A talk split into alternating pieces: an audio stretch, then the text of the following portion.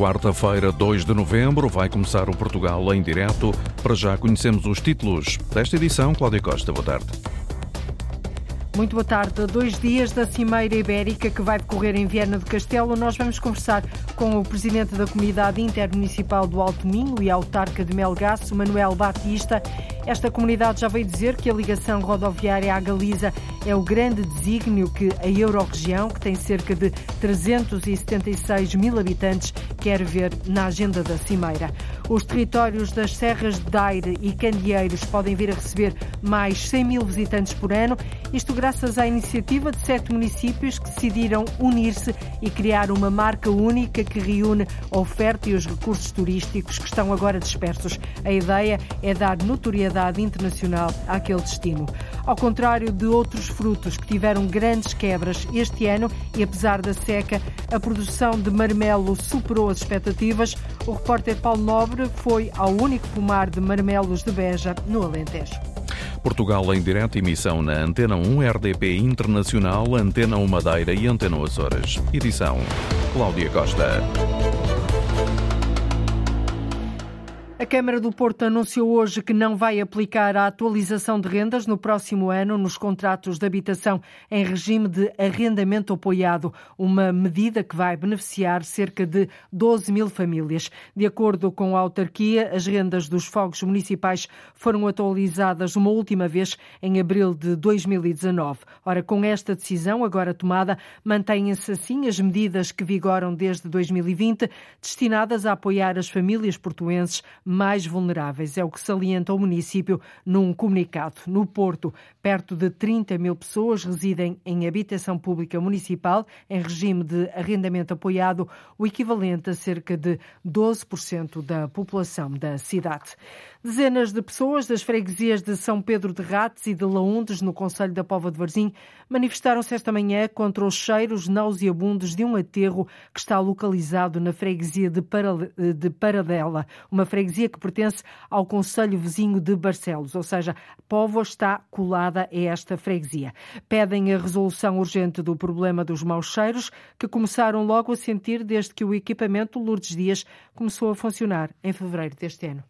Esta manhã, os habitantes de duas freguesias da Pova de Varzim, Laundes e São Pedro de Rates, foram manifestar-se à freguesia vizinha de Paradela, já no Conselho de Barcelos, onde está instalado um aterro sanitário que desespera os moradores já não aguentam os maus cheiros do aterro que começou a funcionar em fevereiro passado. O presidente da Junta de Freguesia de Laundos, Félix Marques, também se juntou aos manifestantes para reclamar a resolução urgente deste problema. Nós já há uns meses que nós fizemos um abaixo assinado para a empresa perceber que estava a operar de forma errada e que estava a prejudicar as populações.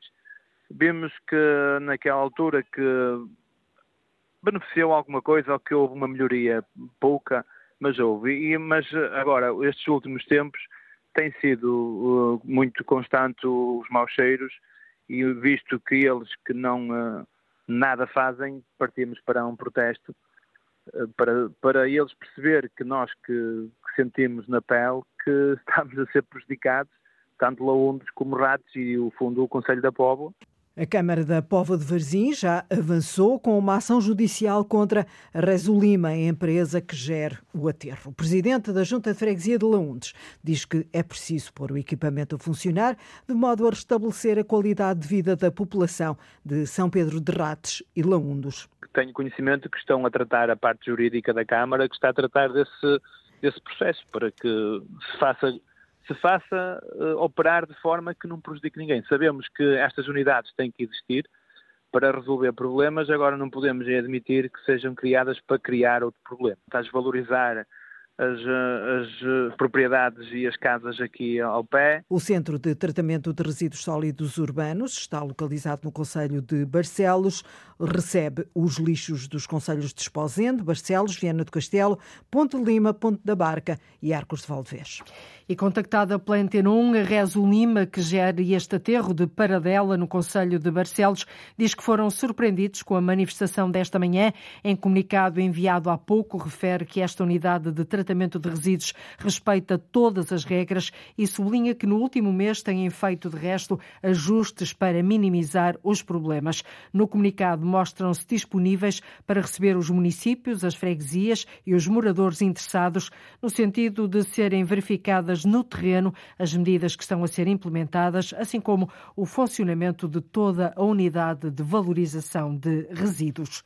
O presidente da Junta de Freguesia da Ajuda em Lisboa diz que já está a ser reforçado o policiamento da zona onde, na segunda-feira à noite, um autocarro da Carris foi apedrejado. Os estilhaços dos vidros provocaram ferimentos ligeiros em dois passageiros que foram transportados para o hospital. Um incidente que o, que o autarca considera grave. Jorge Marques garante que já tem o compromisso do Ministério da Administração Interna de um reforço de meios para o policiamento. Ouvido pela jornalista Arlinda Brandão, lembra, no entanto, que é preciso fazer mais para acabar com as queixas de insegurança de residentes e também de alunos do Polo Universitário da Ajuda temos que encontrar soluções em definitivo do problema e essa não se resolve de imediato com a polícia, é preciso um pouco mais de tempo, mas ações ligadas à comunidade e ao território. E que tipo de ferramentas é que estão a ponderar utilizar? Eh, as ferramentas têm que ser bastante diversificadas. O, o território tem um problema, é, é um conjunto de ilhas são dois bairros de, municipais e um polo universitário. E depois com, com, com um espaço na terra de ninguém, onde nada acontece, uh, que fica disponível para atividades de quem não quer ser visto. Por outro lado, os bairros municipais, também alguns deles, foram respostas a famílias com muitos problemas e que, colocados ali, a grande parte dos seus problemas não ficaram resolvidos, só foram colocados ali. É preciso algum tempo uh, um trabalho estruturado, uh, de proximidade, muito próximo com aquelas famílias. Nós temos feito algum, um trabalho com as escolas, uh, com a segurança, com a saúde mental, encontrar soluções para aquelas famílias para que eles possam organizar a sua vida e encontrem soluções para aquilo que são os seus problemas. A Junta de Freguesia da Ajuda lembra também à Câmara de Lisboa que é preciso um reforço da iluminação pública, defende igualmente a videovigilância naquela zona. Sobre o incidente de segunda-feira, a PSP vai enviar para o Ministério Público as informações que dispõe sobre o apedrejamento do autocarro. A Carricha informou em comunicado que vai pedir uma reunião urgente ao Ministro da Administração Interna para discutir este episódio. Nos Açores, a Associação de Guias de Informação Turística deixa o aviso.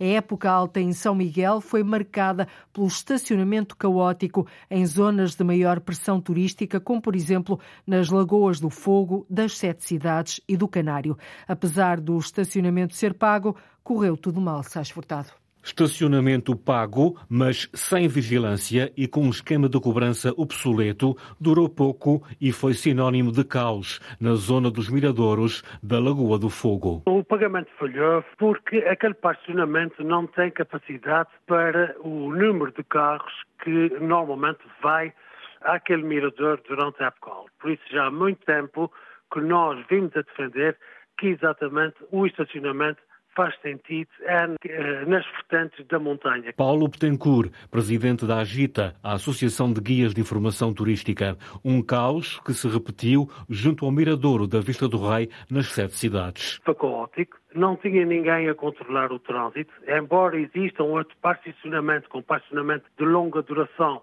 que não fica muito longe do Mirador, toda a gente, claro, não tem ninguém a controlar o trânsito, toda a gente quer estacionar o mais perto possível do mirador. Confusão inédita foi criada junto à Lagoa do Canário. A imagem do miradouro da Grota do Inferno foi usada incansavelmente nas campanhas promocionais. Resultado, criou-se um novo ponto de pressão turística. E não há nenhum estacionamento. O estacionamento ali é numa área protegida, que é exatamente já no início do trilho da Serra de Vassa mas pelo resto o estacionamento é na, na, estrada. Para evitar o caos no próximo verão é preciso investir em vigilantes da natureza e no novo modelo de ordenamento do trânsito. Tem que haver organização do turismo também através dos estacionamentos e também tem que se rever o sistema de transportes públicos de maneira que se consiga chegar a diversos locais na Ilha de São Miguel mesmo através dos transportes públicos. O alerta dos guias de informação turística. A época alta em São Miguel foi assim marcada pelo estacionamento caótico em zonas de maior pressão turística. Reunir a vasta oferta e os recursos turísticos que estão dispersos, empacotá-los e lançar um novo produto. É nisso que estão a trabalhar sete municípios. Eles criaram a marca Aire e Candeeiros, que vai ser promovida em feiras internacionais e no mercado de turismo da natureza. A ideia é dar notoriedade ao destino. No futuro, os responsáveis pela iniciativa esperam captar para aqueles territórios das serras de Aire e Candeeiros mais de 100 mil visitantes por ano, João Ramalhinho. Sete municípios juntam esforços para desenvolver um novo destino ao produto turístico, através da marca Aires e Candeeiros. De que forma? É o que explica Rui Anastácio, o presidente da Câmara Municipal de Alcanena. De fazer o levantamento de todos os recursos turísticos que existem aqui, de trabalhá-los muito bem do ponto de vista do, da marketing e da comunicação e depois ir vender o território lá fora, cativando o interesse de operadores de turismo natureza. Portanto, a ideia é participar em feiras com a marca Área Candida. É exemplo do que se fez, por exemplo, na costa sudoeste, com a Rota Vicentina. Portanto, é no fundo um bocadinho isso que nós queremos aqui fazer nas serras da Aricandês, dar notoriedade ao destino, trabalhar em conjunto, integrar toda a rede de percursos que existem, cada conselho tem a sua e, portanto, né, temos que empacotar tudo isto. No fundo, organizar um novo produto turístico para depois vender, promover em feiras internacionais. Ir vender lá fora, em feiras internacionais, workshops internacionais, organizar fam trips, eh, ou seja, convidar operadores internacionais para virem cá, organizar press trips, ou seja, comunicação social de vários países, nomeadamente do centro e norte da Europa, e fazer esse trabalho em conjunto de maneira articulada, quer com o turismo do centro, quer com o turismo do Alentejo. Nós queremos, mais uma vez, ajudar a organizar o território e ajudar a economia a, a funcionar. A marca chama-se Aire Candeeiros, temos diagnóstico feito, temos a estratégia definida, estamos à procura também de financiamento e podemos ir beber aos diferentes programas operacionais regionais. Eh, queremos envolver, obviamente, as quatro comunidades intermunicipais. Rui Anastácio, presidente da Câmara Municipal de Alcanena, acredita que a conjugação de esforços vai dar frutos e trazer mais 100 mil visitantes. Eu penso que se falarmos em, em mais de 100 mil visitantes, não, não, em velocidade de cruzeiro, não, é, são valores perfeitamente razoáveis, sim, para, para, para a, zona das Serras da Área Candeias, sim. Sendo depois há todo, todos os pontos de interesse nas franjas do próprio Parque Natural das Serras da Área Candeias. Aire Candeeiros, uma marca a pensar no turismo da natureza. Isto é muito virado para o turismo de natureza, ou seja, para o turismo ativo, para os passeios de bicicleta, para os passeios a pé, mas também com uma grande relação com o território, identificando os pontos de interesse no território, levando os turistas a percorrer esses pontos de interesse, do ponto de vista gastronómico, do ponto de vista do artesanato, do ponto de vista dos do geossítios de enorme interesse e com grande, um grande valor paisagístico que temos aqui no Parque Natural das Serras de Arcandês. Portanto, trazendo esse turismo, que é um turismo de pequena escala, com impactos ambientais muito, muito reduzidos e, sobretudo, é um turismo de, de elevado valor acrescentado. É isso que nós queremos, ou seja, que os turistas deixem valor no território.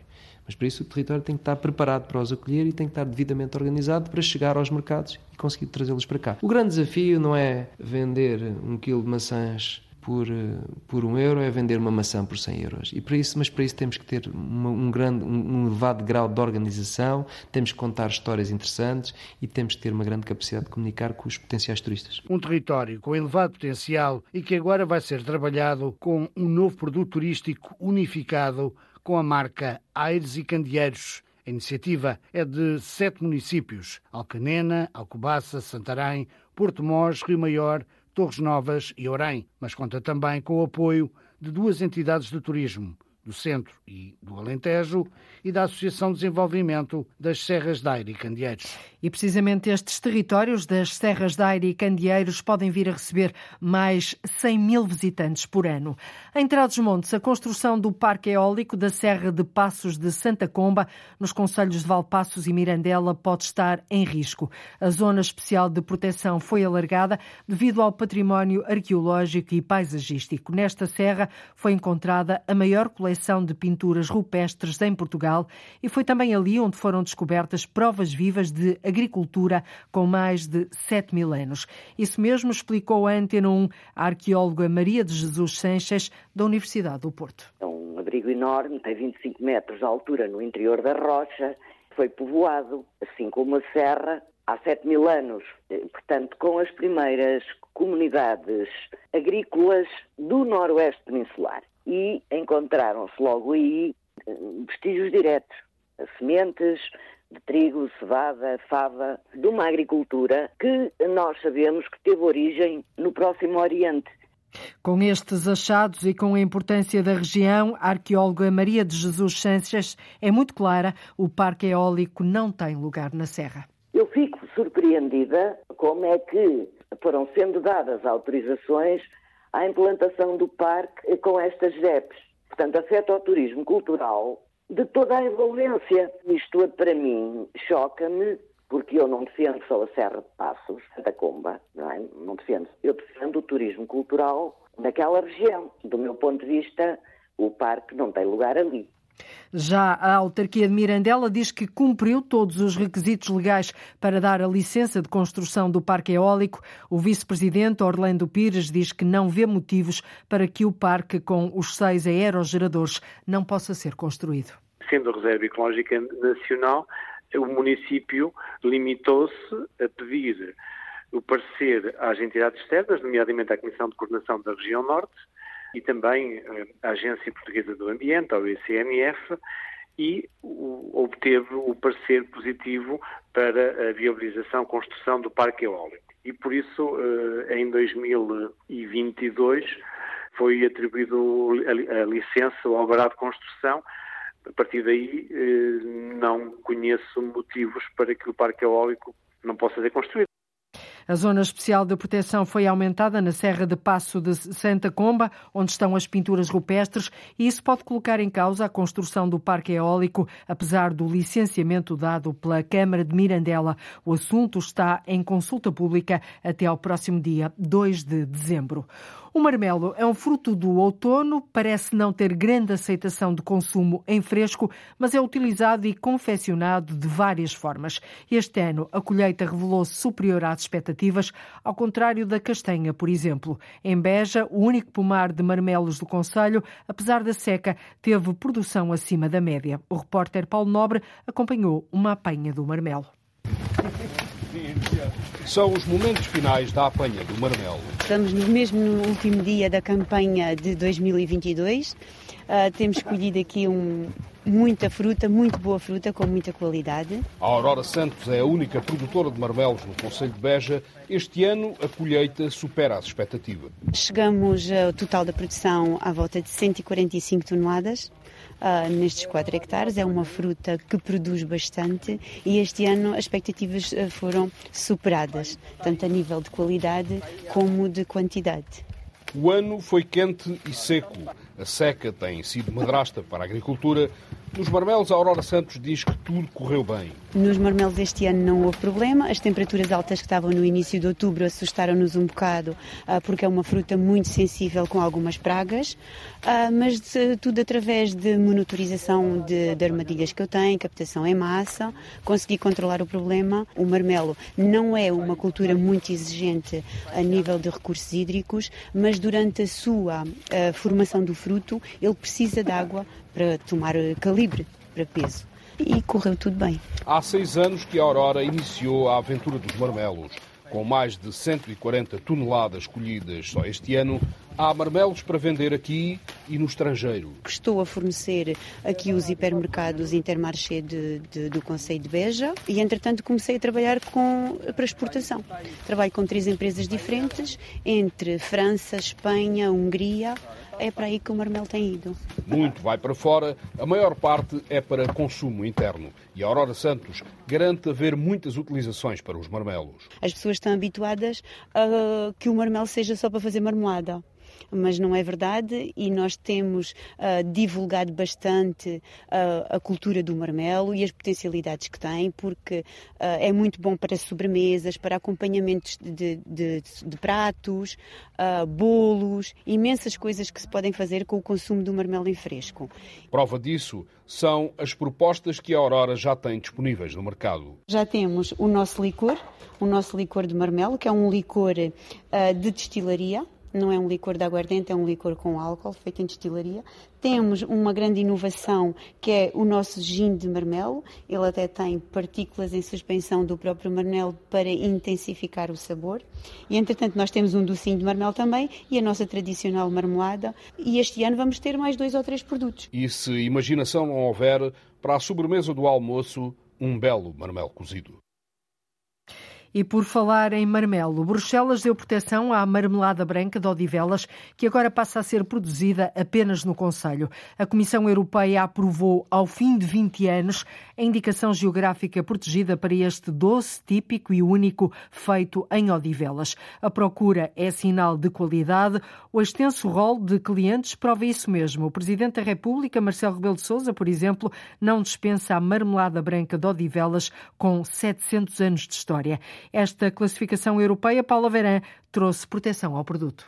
Um selo de indicação geográfica protegida significa que a marmelada branca de Odivelas só pode ser produzida no Conselho. Isso mesmo explicou à Antena 1 Edgar Valles, vereador do turismo da autarquia de Odivelas. Protege e, sobretudo, também é uma segurança para os nossos produtores este selo, impedindo-a de ser feita num outro local geográfico que não seja o Conselho de Odivelas que eh, na, na, grande maioria dos produtores e na medida do possível, dependendo do ano agrícola, até os marmelos são de, de Odivelas, da Escola Agrícola Profissional Dom Dinis da, da Penha. Esta designação dada pela Comissão Europeia surge depois de 20 anos de tentativas para que a marmelada branca de Odivelas fosse reconhecida como produto único feito no Conselho.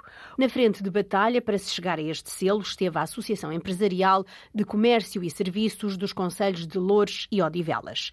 Questionado se em Bruxelas terão provado a marmelada, o presidente da associação, Rodolfo Cardoso, quer acreditar que sim. E que realmente foi isso que que, acelerou o processo da sua aprovação.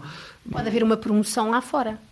Sem dúvida. E acho que é um excelente desafio e, e do que depender da associação apoiaremos essa, essa, essa ideia. Esta marmelada branca de Odivelas tem um segredo, mas um dos produtores, Armando Souza, não mostra o jogo. Tem que ser marmelo e marmelo de qualidade. Basta agarrar o marmelo, o aroma que ele, que ele nos dá uh, diz-nos se a fruta é boa ou não para produzir boa marmelada. Há algum segredo para esta marmelada branca? Há, há um segredo muito grande. Fazer marmelada tem que ser feita com muito amor. Senão não há marmelada uh, em condições. É muito amor. Porque as nossas células, tanto no sentido positivo, acabam por interagir com as moléculas dos produtos, com a energia positiva dessas moléculas e, e feito com amor, toda essa energia é positiva, conseguimos o melhor produto, acredito. E tem muita procura, não só em Odivelas como fora? Olha, sabemos que nós produzimos eh, marmelada que o Sr. Presidente da República, a Casa Civil, vem cá buscar, que ele é um fã da marmelada de Odivelas. Portanto, só por isso, quase que já valia a pena. É um dos grandes cartões de visita. Um grande cartão de visita e 20 anos depois, Bruxelas a dar assim proteção à marmelada branca de Odivelas, que é reconhecida como produto único feito no Conselho. Música para combater o isolamento. Passaram pela pandemia, ficaram muito isolados. Dos mais velhos. E tem quantos anos? Isso não se diz. Não dizemos, pronto. Já vamos revelar daqui a pouco. Uma da tarde, 38 minutos em Portugal continental e na Madeira, menos uma hora nos Açores. A Cimeira Ibérica, que se realiza na próxima sexta-feira, dia 4, em Viena do Castelo, no Alto Minho, vai analisar uma série de dossiês de cooperação transfronteiriça, da economia aos transportes, passando pela educação, saúde, fundos europeus e imigração, entre vários outros assuntos. Ora, a comunidade intermunicipal do Alto Minho já veio dizer que a ligação rodoviária à Galiza é o grande desígnio que a Eurorregião, que tem cerca de 376 mil habitantes, quer ver na agenda desta cimeira. É nosso convidado o presidente da Comunidade Intermunicipal do Alto Minho e autarca de Melgaço, Manuel Batista. Muito boa tarde, Sr. Presidente. Por que, é escolhe a conectividade, esta ligação rodoviária à Galiza, como o grande desígnio que esta Eurorregião quer ver na agenda da cimeira? Uma cimeira que, de resto, vai juntar, e convém dizer, os governos de Portugal e de Espanha, não é? Sim, muito boa tarde. Uh, antes de mais, obrigado pelo, pelo convite. Uh, Escolhemos esta matéria, esta área da, da rodovia e das conectividades rodoviárias porque faz todo sentido esta cimeira pontuar essa, essa matéria. Estamos contentes, estamos muito contentes com o facto de uh, a ferrovia ter já uma abordagem eh, interessante para o território, a alta velocidade anunciada no Porto há cerca de três semanas dá nota de que a alta velocidade chegará a Valença e atravessará para uma ligação a Vigo, importante para o nosso território, muito felizes com isso, felizes também com o trabalho feito na ferrovia com a eletrificação da, da, da linha do Minho, mas eh, não podemos deixar de dizer eh, que é importante algum apontamento de rodovia. Faz-nos falta do lado do Rio Lima, faz-nos falta do lado do Rio Minho. Portanto, nesta eh, altura eh, estarão mais satisfeitos com, com a ferrovia do que propriamente com a ligação rodoviária. E até dizem que lutarão de uma, for, de uma forma forte, musculada, não sei o que é que quer dizer com isto, porque este é um direito do território, uma necessidade do território. O que é isto, Sr. Presidente, lutar de forma musculada? Vão para a rua? É um direito do território que começava por aí, eh, porque quer os territórios do Lima, com todo o desenvolvimento que tem feito eh, nos vários municípios, eh, e os territórios do outro lado da fronteira da Deputação de Orense, precisam desta conexão melhorada entre Orense e Ponte da Barca e Arcos de Valvez, para que não só o trânsito de pessoas, mas sobretudo o trânsito de mercadorias possa acontecer com ligações rodoviárias rápidas a 52, hum, quer desse lado, quer deste lado, é necessário olhar a ferrovia. É melhor, é preciso melhorar a acessibilidade da rodovia, perdão, da rodovia até Monção e Melgaço, é preciso uma alternativa rodoviária eh, até Monção e Melgaço. A partir que... de onde? Está a falar a partir de a onde? Partir de Valença, a, partir de, Valença? De antes, a partir de antes da cidade de Valença, para retirar o, o trânsito rodoviário de pesados, que será muito grande com a evolução da indústria nestes territórios, eh, da cidade de Valença. Nós, neste momento, quando queremos chegar a Monção, quando queremos chegar a Melgaço, forçosamente temos de atravessar a cidade, a zona urbana, a centralidade de Valença. Isso não faz sentido e, portanto, exigimos realmente que haja aqui uma eh, nota É mesmo uma exigência, nem sequer uma expectativa. Coloca é as, as, questões é nesses termos. É uma exigência do território, porque é o desenvolvimento do território feito na área do turismo, feito na área do vinho, eh, que tem crescido imenso nos últimos anos, feito na área do industrial, com apostas, eh, com apostas grandes em Melgaço e acredito... E que, no seu entender, esse tipo de investimentos pode estar em causa caso não haja aqui uma melhoria das ligações rodoviárias? Do, do, ponto de vista de uma perspectiva de mais longo prazo, estarão em causa com certeza e o crescimento de todo este desenvolvimento estará em causa com certeza uhum. e tornar-se tornar insuportável uh, a nossa vida se essa uh, alteração rodoviária não for feita. Uhum. E, portanto, achamos que isto é importante, contentes com o que está a ser feito na rodovia, dando nota do grande trabalho que o uh, Governo está a fazer nessa área e, de, e, e também da, da, da, ligação à Galiza nesta área, para nós é fundamental que isto seja cautelado. Eh, do lado E por isso é que dizem que, que, lutarão de uma forma forte e musculada. musculada. Quando quer dizer isso, quer um, ehm, perspectivar a hipótese de uh, protestos nas ruas, é isso? Não. Eh, quando então. falo em musculada, falo de uh, uma hum, pressão intensa eh, junto da tutela, de uma pressão intensa junto das entidades regionais, seja a CCDRN, seja a Junta da Galiza, de uma pressão intensa junto eh, também das infraestruturas de Portugal, para que eh, esta, os projetos sejam postos no, primeiro no papel e, e a abertura sabemos da IP, a abertura também da uhum. CCDRN, para que possamos arrancar rapidamente com projetos para um e outro lado, projetos detalhados, projetos bem construídos, e depois, com certeza, pressão para que do projeto passemos ao, ao terreno. De forma faseada, com certeza, porque não, não estamos a pedir que se faça tudo de uma vez, mas de forma faseada nos aliás, próximos anos. Aliás, acima do Alto Minho, e eu, eu queria abordar outra questão, mas acima do Alto Minho disponibilizou-se mesmo a fazer a articulação com Infraestruturas de Portugal, com a CCDRN e com as autoridades galegas, para que no espaço de um ano os projetos possam estar no terreno, não é?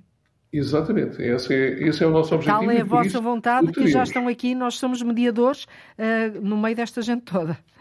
Claro, eh, somos mediadores enquanto CIM eh, e, damos eh, voz daquilo que é a necessidade do, do, dos municípios e a vontade dos municípios. Uhum. E nós hoje sabemos que os municípios têm de ter um papel importante em tudo isto. Aliás, a, a, a descentralização, como iniciativa do Governo, não diz outra coisa. Os municípios têm capacidade de realizar, os municípios têm capacidade também de reivindicar e de ajudar, de colaborar para que as coisas aconteçam. Uhum. Esse é o nosso desígnio agora, é arrancar com projeto articulado, já arrancar com projeto no próximo ano para uma e a outra resposta. Manuel Batista, o tempo corre. esta ligação rodoviária é uma das cinco, apenas uma das cinco propostas uh, que, que vão fazer que, desta estrutura que integra os dez conselhos do Distrito de Viana do Castelo e também pelo Agrupamento Europeu de Cooperação Territorial Rio Minho, que vão estar na agenda de reunião entre os governos de Portugal e Espanha. Não podendo detalhar, uh, porque não temos tempo para isso, todas estas cinco propostas, para além desta, qual é que uh, elegia? Só dar uma nota em relação à rodovia. A reivindicação é da CIM, é, de, é dos municípios e de forma integrada do AECT Rio Minho, mas também do AECT E este agrupamento europeu de cooperação territorial, sim do, do Rio Minho, mas dar nota de que do lado do Lima na, no, e ligado ao, ao, Parque Nacional Penha da Jaria está também a nascer um ANCT que reivindica também do seu lado esta, esta matéria. Sr. Presidente, matérias... temos menos de dois minutos para o final da nossa conversa. Outras matérias que, no seu entender, é imperioso, um, pelo, pelo, menos os tópicos, que sejam debatidas e relativamente aqui ao Alto Minho, não é? na Cimeira Ibérica de sexta-feira. Sei que eh, está eh, na agenda eh, o debate em relação ao cartão do cidadão transfronteiriço, muito importante e tivemos nota dessa importância durante a pandemia. Será muito importante também que o Parque Nacional Peneda Gerês, Reserva Mundial da Biosfera... O único eh, Parque Nacional do país. O único Parque Nacional, que tem Parque Nacional Peneda Gerês e tem o, o, o Parque uh, dos Chorês do lado espanhol, seja matéria de conversa para que se encontrem também aí capacidades de investimento para uma revitalização desse parque e da sua população. Uh, noto isto como, como também um objetivo importante para a CIM. Uh, importante também sermos capazes de nos entendermos na área eh, da transferência do conhecimento para a área do industrial, para a área do agroalimentar, para o setor automóvel. Ou seja, uh, entre Portugal, o norte de Portugal e a Galiza, neste caso, não é? Entre Portugal e a Galiza, uh, há já instrumentos que estão no terreno, eles têm de ser alavancados, fortalecidos, uh, para que esta relação com a Galiza seja cada vez maior. Nós seremos. Ela tem claramente... crescido ou estagnou? Esta relação com a Galiza, este intensificar de relações? Este, este, esta relação cresce todos os dias e os números dão nota disso. Na área do industrial, como, como alavanca maior, os números dão nota disso. A relação é intensíssima, mas também na área da partilha de recursos humanos. Eh, temos muita gente do lado de cá a trabalhar na Galiza e muita gente galega a trabalhar do lado de cá. É fundamental alavancarmos esta ligação eh, com, com, com a Galiza nestas matérias todas de economia. Portanto, a economia tem de ser também agenda, mas deixava apenas uma outra segundos, nota. Sim.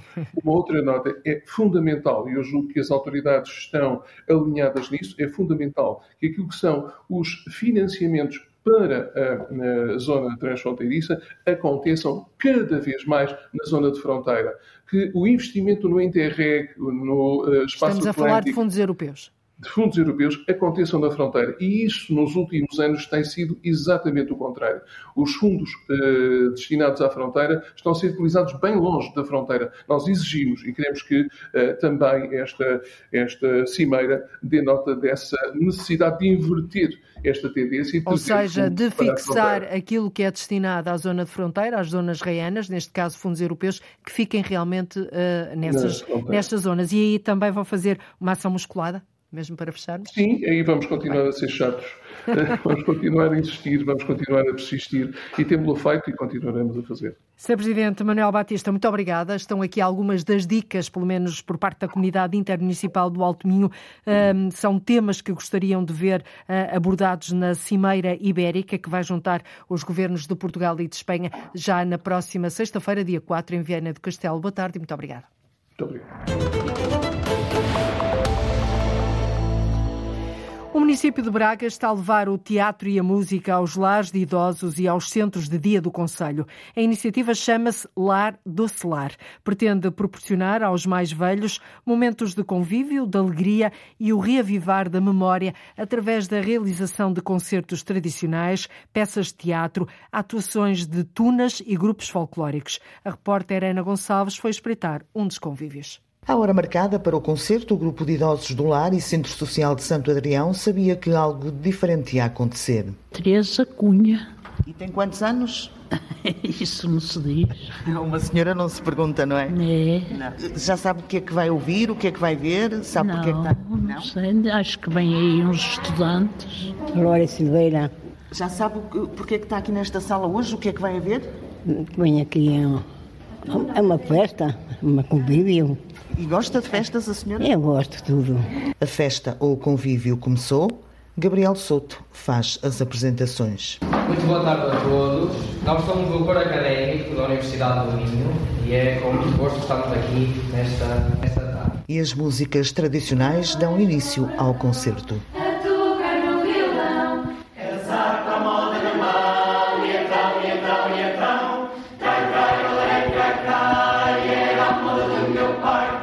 Iniciativa faz parte do projeto do município de Braga, Lar do Celar. A ideia é levar o teatro e a música às instituições particulares de solidariedade social. Rita Castelo Branco, a diretora técnica do Lar de Santo Adrião, considera que este tipo de iniciativas fazem toda a diferença para os idosos. Primeiro passaram pela pandemia, ficaram muito isolados, apesar das equipas fazerem um esforço enorme para que essa, essa falha seja colmatada, não é?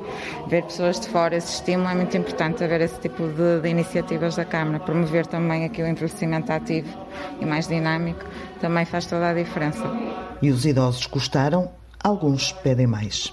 Eu gostei, gostei muito. Houve algumas músicas que conhecia, foi tudo novo? Havia algumas que a gente já as conhecia, mas, mas, mas foi bonito. Queria que eles cá voltassem? Isso queria. Gostei. Foi pequeno, mas gostei. Ah, é uma maravilha. Os estudantes é uma maravilha. E as músicas? Conhecia algumas? Não, são todas boas, são todas bonitas, eles cantam uma maravilha. Cantam que é uma maravilha. Lar Doce Lar, a iniciativa que acrescenta cor e ânimo à vida dos mais idosos, decorre até dezembro.